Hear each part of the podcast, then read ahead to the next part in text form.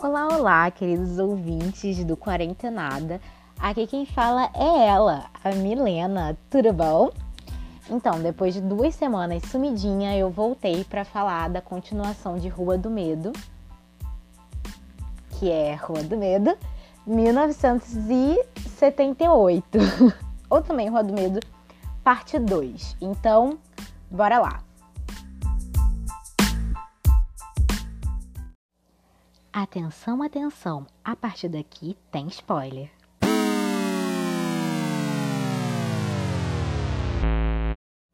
O segundo filme da sequência de Rua do Medo se passa agora no acampamento de Nightwing, em 1978, em cujo qual teve uma chacina, né?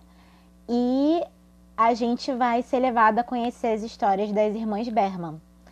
E quem vai contar essa história pra gente é a C. Berman, e assim, é, eu já tenho uma coisinha para falar sobre isso, porque as irmãs. Ok, que, que a Sid Berman é meio morena, meio ruiva, mas quando você assiste pela terceira, quarta, quinta vez, você vê que ela é ruiva. É um ruivo de farmácia? Sim, sim. Mas é ruiva. e a gente sabe que, pelo menos não, ok, eu não sabia. Por mais que a, a menina que fizesse lá o Stranger Things, a Ruivinha, tivesse na capa de 78, a gente pensa o quê? Muito bem, ela pode ter morrido, né? E igual aconteceu em Pânico, que a... Opa, opa, galera, só pra consertar aqui, não foi em Pânico. Apesar de ser basicamente a mesma cena de Pânico, é Rua do Medo Parte 1, tá? A Maya Hawke, Maya Hawke? É Maya Hawke. Enfim, a filha lá do Ethan Hawke e da Uma Thurman é, tava lá nos primeiros cinco minutos e morreu nos primeiros cinco minutos. A gente pode pensar que também é a mesma coisa, e eu confesso que eu fiquei na dúvida de quem era C. Berman uma boa parte do filme, até lá no final, em que a gente descobre que a sobrevivente é a Zig Berman. E, gente, pelo amor de Deus, aquela coisa ali, se ela é ruiva ou não, se ela tem olho azul ou não. Fiquei, pelo amor de Deus, esse filme é uma bosta. E aí no final eu passei pano. Porque Rua do Medo a gente passa pano, né? Na verdade, todo filme slash de terror, a maioria a gente passa pano. E eu vou continuar passando pano. Só pra deixar bem claro. então, assim. É uma coisa que eles usam para deixar a gente meio confuso? É. É uma coisa que eu gostei? Não. Só no final. Mas eu passei o filme todo perguntando quem é essa garota, ela é Sid Berman, ela é Zig Berman. Quem é esta caralho dessa menina que tem olho marrom, que é morena e todo mundo tem olho azul naquela família de Bermans. E a gente fica assim, meu Deus, o que tá acontecendo? Mas no final tudo se explica, tudo, tudo fica bem colocadinho. Eu acho. Idiota, acho meio idiota. Mas tudo bem, a gente passa pano. E aí eu já vou começar falando das referências desse filme, porque ele se passa na década. no final da década de 70, né? Quase na década de 80. E aí tem muitos filmes que são referenciados ali, como Halloween, principalmente Halloween. E Sexta-feira 13. Inclusive, o cara de Sexta-feira 13 2 com aquele saco na cabeça é basicamente o Tommy quando chega uma parte lá do filme em que ele começa. que ele fica com um saco na cabeça também. Ele já tinha assassinado um monte de gente. Eu ia falar que ele começa a assassinar todo mundo, mas não. Ele já tinha assassinado geral, basicamente. E a Zig lá, quando tá sendo perseguido, coloca um saco na cabeça dele. Ele fica a cara esculpida escarrada do carinha de Sexta-feira 13. E Inclusive, Sexta-feira 13 é uma história de um garoto que morreu num desses acampamentos porque os seus respectivos é, professores e zeladores lá, que era uma cambada de adolescente, vamos, gente, pelo amor de Deus, vamos, vamos começar o fato de como é possível um acampamento que está todo mundo no meio do mato, da floresta, que tem um lago, na Pindaíba, São Judas, dos Estados Unidos, e eles só me colocam um adolescente. Não tem um adulto ali pra, para comandar aquelas crianças. Não tem um adulto ali para falar assim, você tá fazendo merda. Não tem um adulto ali para dar uma checada nas crianças enquanto os adolescentes estão fazendo merda. Porque se você é adolescente, você vai fazer merda. Sinto lhe informar. Não, mentira, tem uns adolescentes certinhos. Eu mesma fui uma adolescente bastante certinha. Causa da igreja. Mas daí entra no outro campo, que é o campo de reprimir os adolescentes. Mas existiam os adolescentes certinhos, né? E nisso a gente vai conhecer a Sid Berman, que é uma das melhores personagens. Assim, um dos personagens mais bem construídos e que eu me apeguei muito, que eu amei, que ela é perfeita, maravilhosa. Que é interpretada pela Emily Hood. Que, enfim, eu não tenho nada para falar sobre ela.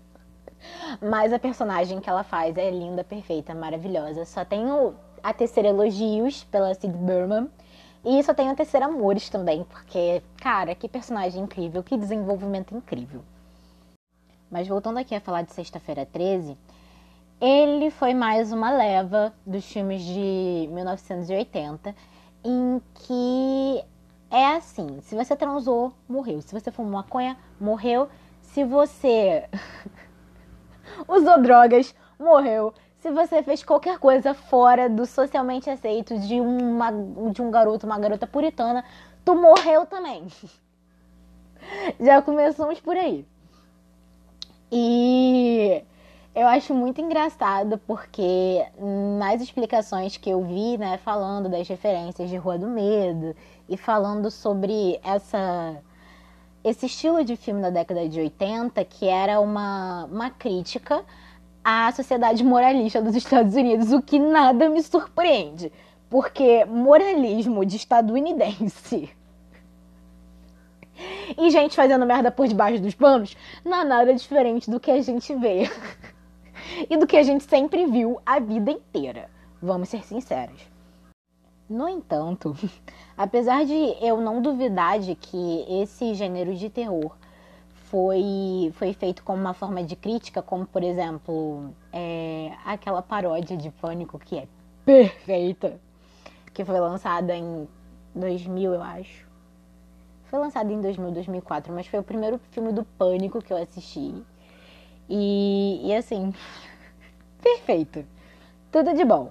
É, é, acho que é o filme que mais passa, né? Que é a paródia de Pânico, em vez do próprio Pânico. Mas assim, gente, perfeito tenho, tenho nada a reclamar. É, eu acho que todos esses filmes de terror são uma forma de mostrar, de contenção social. Gente, isso na minha cabeça, não tem nada comprovado, tá? Mas na minha cabeça continua sendo uma forma de contenção social. Porque as personagens, sei lá, o gênero de terror é, é sempre um gênero em que as personagens mulheres são sempre têm um destaque maior e elas são sempre perseguidas e mortas. E é sempre uma parada assim: tu andou fora da linha, meu anjo, meu consagrado, morreu, morreu, perdeu, querido. E, e eu não acho que esse gênero de terror, e, e ainda mais nessa, na década de 80, tenha sido diferente. Porque, gente, nada tira da minha cabeça de que isso pode sim ser uma crítica, mas ao mesmo tempo é uma forma de contenção social, porque, cara, mulheres que ganham a maior, tipo, pelo que eu tava ouvindo e vendo de algumas pessoas que são formadas em cinema, é, o gênero do terror é um dos primeiros gêneros em que as mulheres tiveram um papel de destaque maior, assim. No entanto, se elas não seguiam ali, elas morriam. E as mocinhas que conseguiam, que eram as mais certinhas, elas chegavam mais até o final. O que meio que acontece ali no. Aqui nesse filme também. No entanto, a mocinha toda certinha, ela se transforma numa Pretty Woman maravilhosa. E assim, fodona que eu acho perfeito. Um beijo, Sid Berman. Mas, sinceramente, nada me tira da cabeça de que essas coisas são parte de uma contenção social, sim. Porque se você é uma adolescente, se você é um adolescente com uma cabeça um pouco mais. Sei lá, se você é um adolescente que teve uma criação cheia de medos e cerceamentos e uma coisa assim, primeiro que tu nem assistiu filme de terror. Ok, vamos colocar por aí. Mas se você assistisse, você ia ficar ainda com mais medo, porque todo mundo que faz qualquer coisa de um adolescente normal morre. Né? Kaká. E, e, se você for colocar é, ainda mais em, em, pauta todos os filmes do gênero de terror, você vai ver que toda mulher ali morre e todo mundo que sai que sai desse dessa coisa de castidade, de ser boa e bela mocinha, vai morrer também nos cinco primeiros minutos de filme, vai ter uma morte horrível. E se você é mocinha, a gente vai te deixar ficar no máximo ali até o final do filme estrelando mas provavelmente vai morrer também. O que podemos ver a grande importância de mulheres no audiovisual e de mulheres no, no cenário de terror, subvertendo esses gêneros. Um beijo, Lake Janik, né? Para você que pegou todas essas diferenças e subverteu tudo em vários níveis e ainda conseguiu fazer uma obra maravilhosa, que é a Rua do Medo. Um grande beijo para você, porque você é uma maravilhosa, né? E assim, ai, mulher incrível. Mas enfim, né? Seguindo aqui, nosso nossa linha de raciocínio voltando para 1994, que é a primeira, a, o comecinho da parte 2, né, do de Rua do Medo, porque assim, termina 1994 com a Sam possuída e amarrada e a Dina. Qual é a palavra pra uma pessoa que levou uma baqueta dentro do seu estômago, embaquetada? Porque a gente chama esfaqueada, né? Então, se é com uma baqueta quebrada, é embaquetada. Mas ficou péssimo. Mas enfim, a, a, nossa querida Dina, que levou uma baqueta quebrada dentro, dentro do útero e conseguiu, mesmo assim, lutar com a Sam, que tá possuída. Gente, pelo amor de Deus. A menina, quando, vo quando voltou à vida lá depois de ser. depois de ser afogada pela Sam na tentativa. Na Sam, não. Depois de ser afogada pela Dina na tentativa de salvar a garota, a menina parecia a noite dos mortos-vivos. Porque, pô, pelo amor de Deus, a garota parecia um zumbi. Vamos combinar, né? A menina já parecia um zumbi desde lá. E aí, para piorar, não sabemos quem colocou o nome da bonita ali na, na pedra. E aí a menina virou um zumbi, foi possuída. E aí não sabemos se é a Sarah Fear, todo mundo diz que é a Sarah Fear, que tá possuindo todo mundo, e você fica assim, meio que, tá bom, beleza, Sarah Fear, uma desgraçada, né? Tá possuindo geral. Mas por que, que ela possui geral? Também não sabemos. E a gente vai descobrir nessa parte 2 um pouquinho mais ou menos do porquê que ela possui, entre aspas, as pessoas. Mas o Rua do Medo, parte 2, começa com a Cyberman dormindo lá e ela se tornou uma pessoa totalmente diferente e uma pessoa meio que com toque, assim, porque ela vive cheia de relógios em casa e várias coisas, com ela dormindo e passando o comercial lá do, da família Good, que um se tornou um prefeito, outro se tornou policial e pipipi, popopó, aquela coisa assim. E ela é acordada porque hum, a nossa querida Dina decide invadir a casa dela. Não, primeiro que, gente, pelo amor de Deus, não é feitio da Dina a, tá tudo trancado e a garota ficar mexendo lá na maçaneta e depois aparecer, é, ficar rondando a casa inteira com uma lanterna e aparecer lá é, invadindo a casa da menina. Tudo bem que a, a Dina tava desesperada, né? Porque o amor da vida dela tá possuído, mas achei que foi mais uma técnica para gerar terror na gente do que propriamente uma característica da personagem. Mas tudo bem, ok. Elas chegam lá, é, se falam, e aí a, a, Dina vai lá mostrar a namorada possuída pra Berman, que fica, pelo amor de Deus, tira esse treco daqui, sai daqui, vai viver sua vida, vai fugir, porque essa merda não tem salvação, você nunca consegue escapar da bruxa, e nananana. No entanto, como podemos ver, a Cyberman tá lá vivinha. E, e a, a, a Samantha Fraser, que é a Sam, tá lá possuída. E você fica meio que assim, hum, estranho, como é que ela não escapou da bruxa, mas ela também não foi possuída? Ela não foi perseguida. O que aconteceu com essa garota? Nesses, ao longo desses anos todos em que ela passou ali, morta, volta, voltada dos mortos. Não sabemos também, mas ali não se dá para escapar. E beleza, seguimos lá. A Sam fica lá se debatendo e latindo que nem um cachorro no banheiro da Cyberman, enquanto a Cyberman fica lá contando pra gente a história de 1978, em que uma semana depois a irmã dela estava morta. E agora a gente vai ser transportado para gente, 94 menos 78. Alguém me ajuda a fazer as contas. Ai, meu Deus. 16 anos. Com certeza tá errado.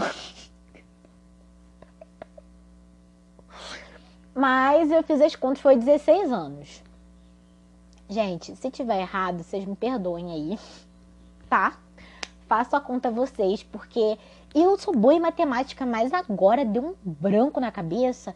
78, 94. Não, peraí. 12. 12. Pera. É... 16 anos, tá certo, tá certo, hein? Tá certo, 16 anos. Começamos o filme com a Ruivinha lá de Stranger Things correndo e levando um belo de uma porrada no meio da cara e caindo, desmaiando. Gente, a menina desmaiou. Eu não sei como é que não quebrou o nariz dela com aquele belo daquela porrada que ela toma lá na cara. Enfim, né? E depois disso a gente tem a galerinha de quem? De onde? A meleca de Sunny veio correndo. Correndo não, levando a Zig Berman pra árvore, pro meio da árvore, a mesma árvore que tava lá no shopping. Gente, gravem essa árvore. Gravem essa árvore. Levando a menina lá pro shopping. Pro shopping não, pelo amor de Deus.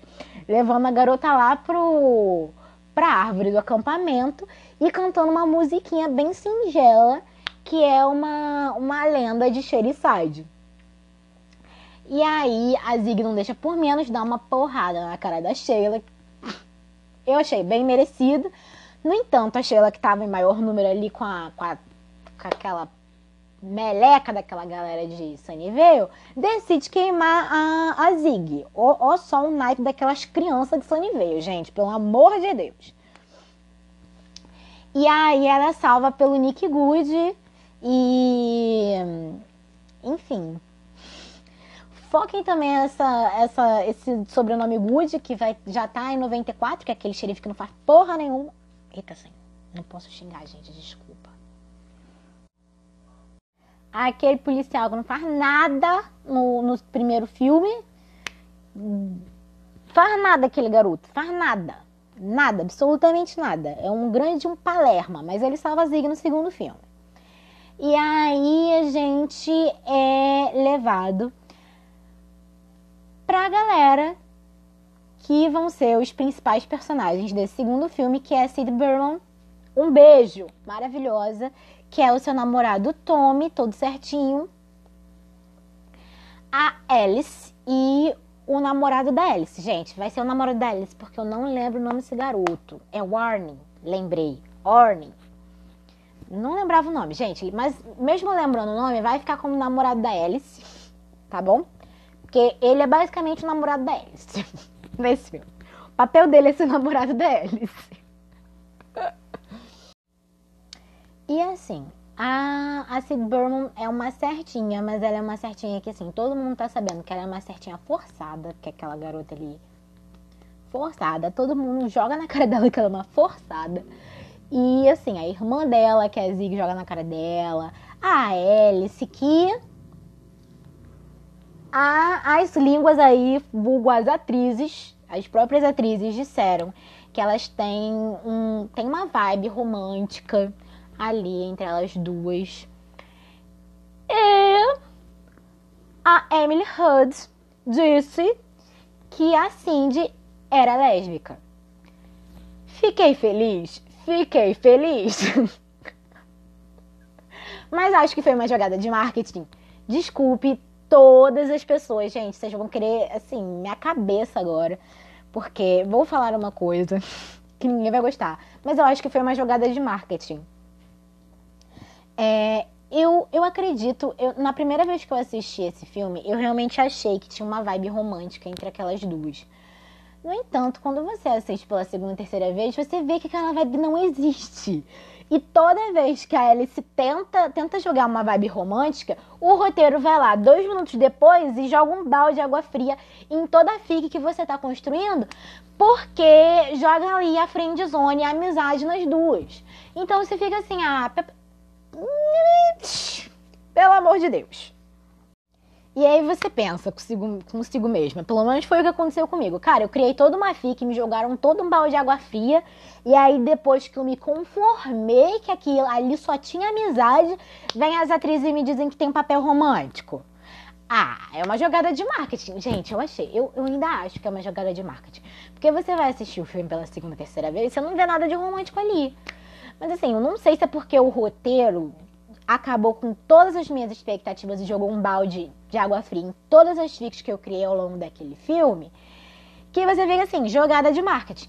Então, vocês não me culpem, culpem o roteiro, porque aquele roteiro ali dava, dava uma esperança pro fandom de Alice Cindy, depois, dois minutos depois, jogava ali um, um balde de água fria, gritando Friendzone, amizade. Aqui só existe amizade, amigas, amigos muito amiga, amiga. amiga. Então, não fique com raiva de mim, fique com raiva desse roteiro, tá ok? Então tá ok. No entanto, a, é, a, cada uma tem seus respectivos namorados, elas se odeiam. Mentira. A, a Alice que odeia a Cindy. A Cindy só. É meio tipo, ai, a Alice é. E aí a Alice tá tipo, eu sou idiota, dedo duro. E aí, a, a Zig também, gente, a, a Cindy não tem um dia de paz, tadinha. Não pode nem fingir que é uma certinha hétero em paz. Não pode nem fazer isso. Porque todo mundo faz questão de lembrar que ela é uma mentira, que tudo é uma mentira, que sai de uma merda e que vai tudo dar em merda. Ai, que tadinha da Cindy, velho. Tadinha da bichinha. Mas enfim. É, ela é a personagem mais importante dessa saga toda, os adolescentes também são. E a vida deles está ali de boas, todo mundo se odiando, todo mundo lá fazendo as coisas que tem que fazer da sua vida. Até que a enfermeira Lane decide tentar matar o Tommy. E você fica meio que assim, gente, o que que tá acontecendo? Mas ela vai lá e decide matar o Tommy. E ela diz que o Tommy tá com. É, é, o nome dele tá numa pedra, que ela viu o nome dele numa pedra e que ele ia morrer de qualquer forma naquela noite. E aí ela vai lá, tenta matar ele, não consegue. Tommy é mais forte. Dá uma. uma... Gente, nossa, não sei como é que não gerou um traumatismo craniano. Se, se fosse em Grey's Anatomy, Aquela batida, gente, se fosse em Grey's Anatomy já tava todo mundo mor morto pelas colisões, porque a cada colisão que você fica, pelo amor de Deus, Grey's Anatomy corre aqui. Não, sério, é cada colisão que você fica assim, gerou um traumatismo graniano, desencadeou numa doença é, rara, aconteceu alguma coisa ali, porque não é possível, mas colisão que você fica, pelo amor de Deus, gente. Mas enfim, seguimos. A dona Lane, a senhora Lane, bate com a cabeça, vai presa lá pra ambulância e pro sanatório, não sei pra onde ela vai. E aí todo mundo fica tipo, ah, ela só é maluca igual a filha. Por quê? Senhora Lane é filha da filha, não. Gente, pelo amor de Deus. E, e vamos de Dark, né? Mas enfim, a senhora Lane é mãe da Ruby Lane, que é aquela assassina de 1965, que foi o quê?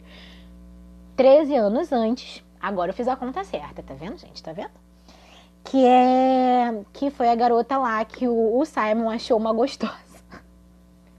e que matou todo mundo lá em 65 e se matou também. E ela tava fazendo, a, a senhora Lane tava fazendo uma pesquisa. Porque, tipo, cara, a filha dela era uma pessoa boa e do nada ela é possuída e mata todo mundo. E você fica tipo, gente, impossível, tem algo de errado. E aí a, a senhora Lane, que é a mãe da Ruby Lane, vai pesquisar. E aí ela fica 13 anos pesquisando de onde que veio isso, de todo, toda aquela parada e toda aquela coisa, mas até aí a gente não sabe, a gente só, só vê que estranha, né? E a gente vai ver que essa pesquisa da Ruby Lane de 13 anos vai ser muito importante. Mas também é meio tipo. Cri-cri, sabe? Porque o que a Ruby Lane. O que a Ruby Lane. O que a senhora Lane não conseguiu em 13 anos, quatro jovens conseguem em poucas horas. Kaká, né? Quatro jovens não, duas jovens conseguem em poucas horas. E aí você fica assim. Mas tudo bem, é filme de terror. É. Eu já ia falar Stranger Things. Não. É Rua do Medo. Então a gente vai passar pano mais uma vez. E vamos seguir aí com a nossa narrativa. Depois disso, o Tommy começa a ficar meio estranho, meio esquisito, meio. meio. meio. sabe? E aí começa a vir umas moscas, que também eram as mesmas moscas que estavam na SEM, que eram as mesmas moscas que estavam no. no carinha lá do. da cara de caveira, que matou todo mundo. E, gente, quando todo filme de terror tem uma mosca que tá lá na galera obscura. Eu queria entender qual o significado da mosca nesse nesse mundo de filmes de terror, porque até agora eu não entendi. E não é só esse filme. Ontem eu tava assistindo um filme com o Vin Diesel e com a esposa do Jon Snow, que, pelo que eu entendi, tá, faz só filmes de terror com a Idade Média. que também as bruxas eram retratadas por uma mosca, e era só mosca, era uns trecos lá meio esquisito. Então você fica assim, o que, que a mosca e esses bichos têm a ver com esse mundo? Eu, sério, se você souber, me conta. Porque eu não, não sei. Eu realmente não sei, eu não conheço. Mas é engraçado que todo filme de terror, ou de suspense, porque eu não acredito que o filme que eu assisti ontem era de terror, tem, tem uma mosca, tem um treco ali que é meio estranho. E assim, tá, todo, tá tudo acontecendo, tá todo mundo falando que era bruxa e que a, a senhora Lena era maluca, igual a filha dela. Enquanto isso, as mosquinhas estavam lá zumbindo no ouvido do, do Tommy. que eu tava assistindo. Gente, eu tava assistindo uma crítica que o, o, o cara chamou o Tommy de Robert Pattinson. E quando você vai ver ele real, é a cara do Robert Pattinson. Tipo, pelo menos quando tá possuído ali, naquele meio tempo. Gente, eu fiquei chocada. Porque é a cara do Robert Pattinson. E a partir de agora a gente vai chamar ele de Robert Pattinson dos anos 70. É isso. E nesse meio tempo, nossa querida Sid Berman tá lá vendo o, o namorado dela, que era, tipo, super legalzinho e tal, virando um zumbi, porque ele vai ficando muito estranho. Depois, depois daquela luta com a Ruby Lane. Vai... Senhora Lane. Vai ficando muito esquisito. E ela vai lembrando do, da tentativa de assassinato que aconteceu com, com, com, o boy dela, né? Que ela fica assim, pelo amor de Deus, a Ruby Lane diz... Senhora Lane! Diz que ele ia morrer nessa noite, o que que tá acontecendo? E nisso, ela acaba indo com a galerinha lá, que é a Alice, o namorado da Alice. E o Robert Pattinson, que é o boy dela, por meio do, da floresta. Que eles decidem ir lá investigar o que, que é isso da, do, da senhora Lane. E eles também descobrem, né, a, aquela pastinha que a senhora Lane fez durante esses 13 anos com um mapa da antiga cidade de Union, que é, vai se tornar Shadyside e Sunnyvale 300 anos depois, mas naquela época era o condado de Union. E lá eles descobrem, vem uma coisa da casa da bruxa, sei lá o que, e lá eles vão pro meio do mato. E o Robert Pattinson fica lá meio zumbi, ficando meio zumbi lá, meio esquisito. Mas assim, a gente fica assim, hum, isso vai dar merda. Mas, seguimos lá. A, a Alice e o namorado dela só queriam se drogar e, e ficar numa onda boa. Enquanto a Cindy tá tentando descobrir o que tá acontecendo para salvar a vida do namorado dela e, e para saber mesmo o que a senhora Lane fez, porque ela não acredita que a senhora Lane foi simplesmente possuída. E lá eles encontram uma caverna lá, e eles decidem entrar. Gente, pelo amor de Deus, se você encontra uma caverna no meio da floresta, não entra. Sabe? Não entra. Não vai lá. Pelo amor de Deus, só não vai, tá? Não vai, não entra. Nisso que eles entram lá, lá na casa da bruxa, na caverna, eles começam a ver que aquilo dali foi. Alguém estava ali há pouquíssimo tempo. E elas descobrem lá um lugarzinho, que descobre outro lugar, que outro lugar, que outro lugar. Eles chegam lá, num lugar que tem um símbolo lá. E a hélice descobre que a, naquelas pedras tem o um nome de geral, que foi os assassinos de Side. E o nome do Tommy tá lá, nosso Robert Pattinson da década de 70. E nesse momento em que ela fala com a Cindy que o nome do Robert Pattinson tá ali, e ela fala, cara, tem algo de muito estranho. O Robert Pattinson se transforma e começa sua série de assassinatos, começando pelo Arnie, o namorado da, da Alice, dando, dando-lhe uma, umas machadadas. Nossa, nossa senhora. E aí começa a matança. Véi, Ai, aí começa a matança. E nesse meio tempo a gente volta pra Zig, né? Esquecida no churrasco lá, a menininha de Stranger Things. No entanto, ela não tem muito a agregar. a não ser. É, a, a, a personagem dela é resumida em falar a verdade pra irmã, pra nossa querida Cindy Burman, é, ser rebelde e paquerar o Nick Good. e beijar o Nick Good também. Porque ela, a, a personagem dela, a personalidade dela é resumida em ser rebelde, paquerar o Nick Good e ser rebelde. Depois tentar sobreviver. Mas aí, mas daí são os próximos minutos lá de filme. E aí, nesse meio tempo, nessa carnificina toda, essa coisa toda, Nick Good tá indo lá pra querer a Zig Berman, mas na verdade ele não tá indo só lá pra querer a Zig Berman, que aquele Good de Good não tem nada. na primeira vez que eu assisti o filme eu não, não percebi, mas depois que você sabe a história toda e você vai assistir de novo, você vê que aquele garotinho lá, desgramento, tava lá tentando proteger a Zig que ele sabia o que ia acontecer, né? Para eu não dizer com todas as letras que que a, ah, aquela desgrama faz, né? E aí ele tá lá tentando proteger a Zig Berman.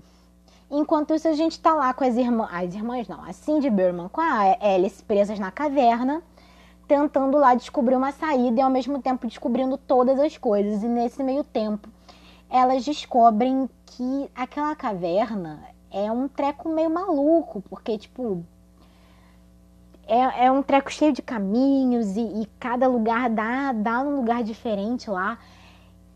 E elas, a, a Alice descobre que aquele lugar tem, tem um órgão vivo, muito estranho, gosmento e bizarro, cheio de moscas. E ela faz o quê? A, a nossa querida Alice mete a mão ali. Burrice!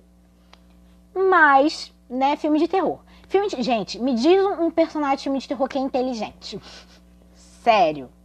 Sério, muito sério. A não ser os personagens de agora, tipo, a, a menina lá de hum, Casamento Zumbi. Casamento Zumbi, não, gente, pelo amor de Deus, tô inventando o filme. Casamento Sangrento, que era, acho que é a personagem mais inteligente de um filme slasher que eu já conheci. O resto é tudo burro. O pessoal fica, gente, pelo amor de Deus. Você vai ver um treco gosmento que você já tá presa. Quase foi assassinada por um cara lá, o Robert Pattinson possuído. E aí tu vai meter a mão ali. Sério mesmo. E a Alice coloca a mão ali e ela começa a ter várias visões de todo mundo morto, todo mundo que já foi morto anteriormente. E uma dessas pessoas é a Cindy. Aí a gente fica assim, é, não acredito que a Cindy vai morrer Não, não é possível. E ela fala que a Cindy vai ser a próxima. E nisso que ela tem essas visões, ela cai. Gente, não era tão alto para ela cair, mas ela cai e tem. Cair não, mas cai daquele jeito. Ela cai e tem uma fratura exposta. E aí a Cindy vai lá, conserta lá a fratura dela. E beleza. Beleza. E aí eles chegam meio que numa saída e eles ficam tipo, nossa, achamos uma saída, não. E aí a, a Zig lá, ela sai e vai procurar a, a Sheila no meio daquela coisa toda, porque assim, de mesmo rebelde vingativa, ainda é uma pessoa boa, ao contrário de tudo o resto. né, Kaká? Aí um, um beijo pra galera de Sunnyvale. E, enfim, ela encontra a irmã dela, que tá no banheiro lá no esgoto do banheiro lá embaixo. Ela e a Alice. E elas jogam lá uma coisinha, um balde pra, pra Alice ir subindo. Quando a Alice tá ali no, na metade, quase na metade, o Tommy chega lá e rapa-lhe a cabeça de um dos garotos de Sherryside que tava lá ajudando a Zig a subir com a Alice na balde. E a Alice, tadinha, que já teve uma fratura exposta, já teve aquelas visões doidas, me cai da metade daquele daquele treco lá e o garoto decepado, que teve a cabeça decepada, ainda cai por cima da bichinha. Gente, aquela perna não ia aguentar isso tudo. Aquela perna não ia aguentar isso tudo, mas a perna aguenta. A perna aguenta. Perninha forte. Ossinho forte aquele, hein? Nossa Senhora. E começa um treco meio maluco delas tentando sair, delas tentando coisar, e a Zig tentando correr do Robert Pattinson. O Nick Good, que Good não tem nada, vai lá ajudar a, a Zig, depois esquece a Zig no churrasco também, a menina fica sozinha tentando se livrar do Robert Pattinson. Enquanto isso, esse e a, a, a Cindy estão lá tentando sair da caverna da bruxa. E a Cindy vai antes, né? Ela consegue sair e ela me sai no, no refeitório. E nesse momento, o Robert Pattinson tá lá com um machado e uma música muito famosa. Ai, gente, essa. Inclusive, que trilha sonora, hein? Que trilha sonora. Não, a, trilha, vamos ser sinceros, a trilha sonora desse segundo filme tá melhor do que a primeira. Vamos ser sinceros. Claro que, assim, a escolha de música está perfeita na, em 94, tá, em, tá perfeita em 68. 60? Não, 78. No entanto, a trilha sonora que é construída pela, pelos próprios musicistas, né, para ornamentar toda a cena do filme, tá melhor em 78, vamos combinar. Nesse meio tempo dessa música e do Robert Pattinson, da Zig, a Cindy tá saindo no refeitório, ela consegue sair de lá e ela salva a irmã e tudo termina bem, porque, gente, a Cindy tem, tem uma construção. Gente, a, a, construção do personagem da Cindy tá perfeita. Tá perfeita, porque ela começa uma certinha forçada e termina um mulherão. Assim, perfeita. Não, maravilhosa. Cindy Berman, nota 10. 10 de 10. Nesse meio tempo, temos a Alice com o joelho todo trunchado lá na caverna, achando a mão da bruxa. Eu esqueci de contar essa parte, né? Isso é uma das coisas mais essenciais que estavam lá no caderninho da senhora Lane. Porque é o seguinte, eles precisam achar a mão da bruxa, porque a mão da bruxa está sendo meio que o estopim de tudo isso. E eles só vão conseguir paz mundial quando a mão da bruxa estiver junto com o corpo. Isso é uma coisa muito essencial que a senhora Lane passou 13 anos e a Alice não, não para de, de mágica acha. Mas, enfim, né, gente? Como todos sabemos, Slasher, Rua do Medo, a gente vai passar pano. E nisso que a Cindy tá lá salvando a irmã dela e elas estão tipo, nossa, tá tudo bem, você tá bem. E eu achei muito estranho, porque, tipo assim, eles vão lá, matam Robert Pattinson e deixam o bichinho junto com o machado. Com o machado do lado. Gente, vamos ser sinceros, você acabou de matar um cara possuído. Não deixa nada perto daquilo, não. Não deixa.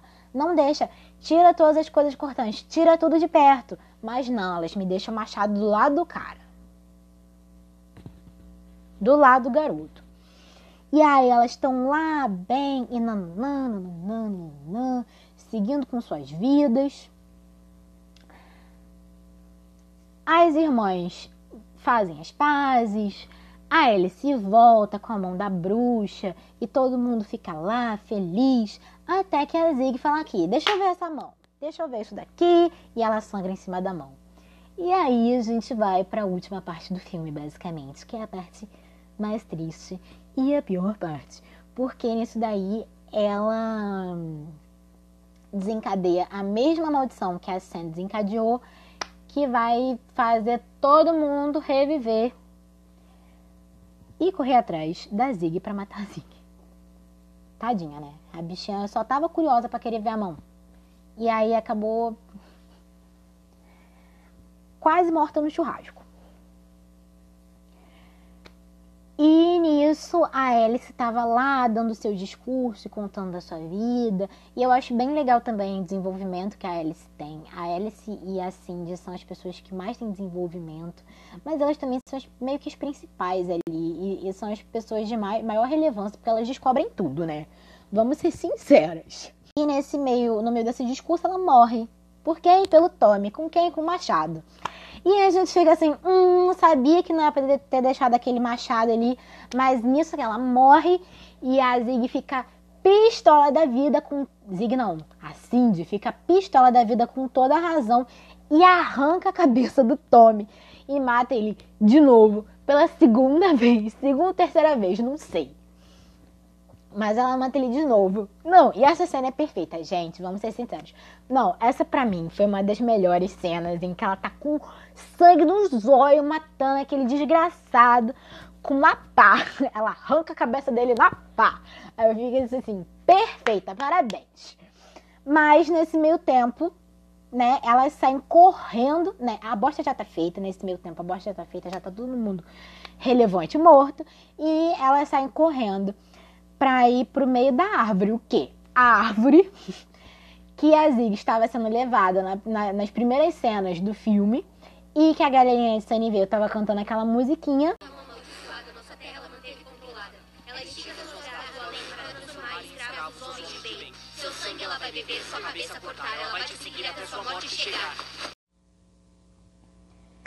E como podemos ver, um bom roteiro, né? Começando ali com, com uma problemática e terminando com a mesma problemática, né? Se resolvendo ali. Se resolvendo até aspas, que aquilo não se resolve mas se resolvendo ali no final do filme. E nesse meio tempo elas chegam na, na árvore e todos os assassinos, cada um de um canto daquela floresta, né? Me aparece ali no, no lugar descampado com a árvore para matar a Zig.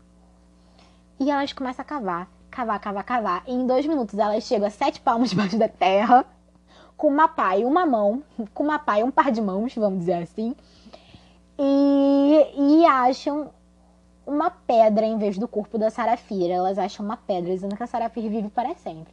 Aí a gente fica assim, ué. E nisso daí a Zig fala, cara, a Zig não, a Cindy fala, cara, corre, corre que eu vou distrair. Ela já sabia que ela ia morrer e ela se sacrifica pela irmã dela. E aí a gente tem a cena mais triste do filme, que é a Cindy morrendo a machadadas e a Zig morrendo a facadas. E as duas se declarando e ao mesmo tempo sendo lá mortas e elas terminam, tipo, morrendo.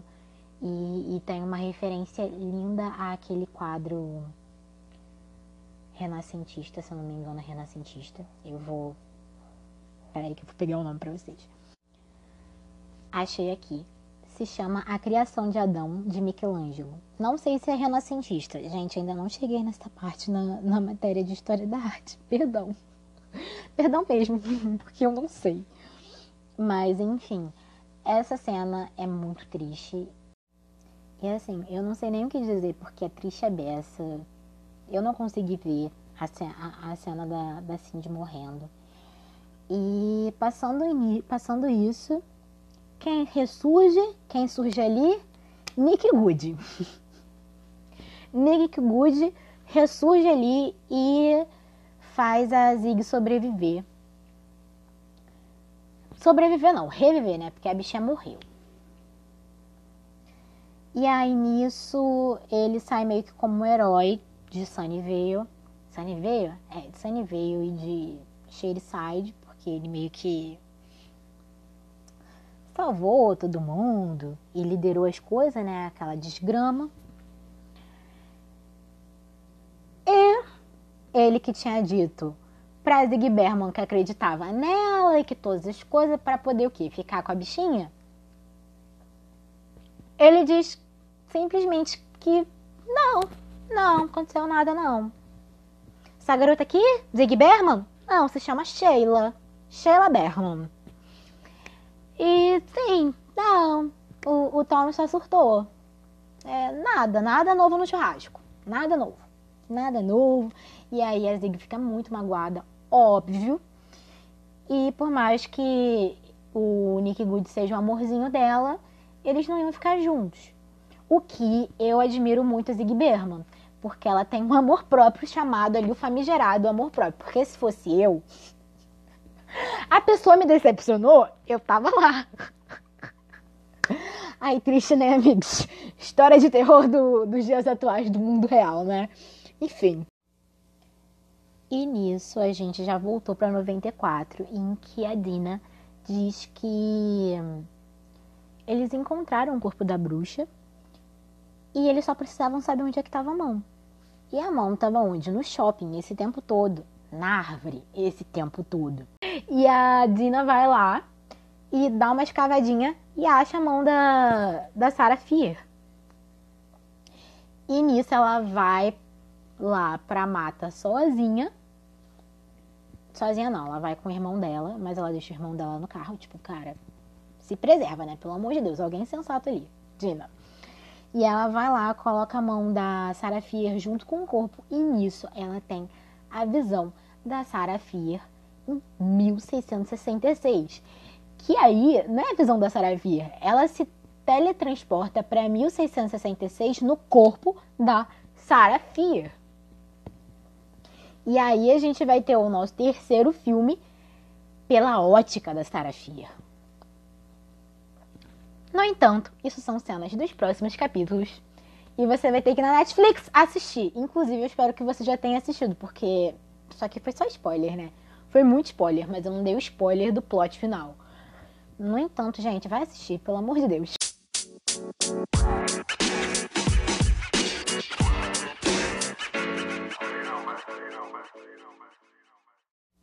É isso aí, pessoal. Esperamos você no próximo episódio de Quarentenada. Beijinho!